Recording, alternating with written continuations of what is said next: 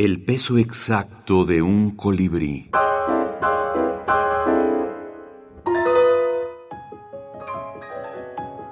Libros de la minificción.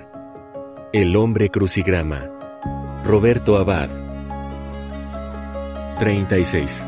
Ocho letras.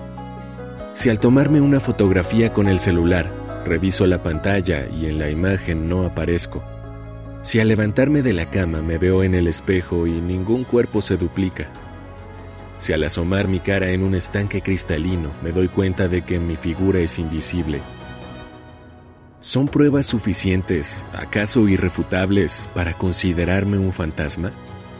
Y si, de ser verdad, te saludo y tú, comprometido con el gesto, me extiendes la mano, entonces, ¿qué? ¿Qué?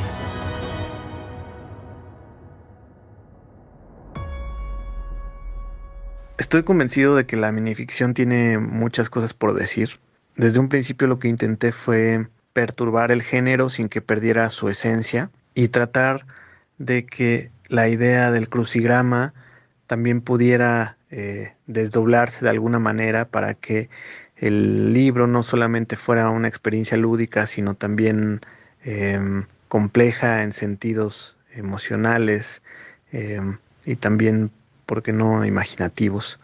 En ese sentido, traté de que los cuentos eh, brevísimos tuvieran una especie de transición de lo lúdico a lo oscuro o más sobrio, que es también como va eh, transcurriendo la vida de este personaje, eh, el hombre crucigrama, y que eso le permite a él también contar nuevas cosas sobre su vida o sobre lo que está sucediendo en su cotidianidad.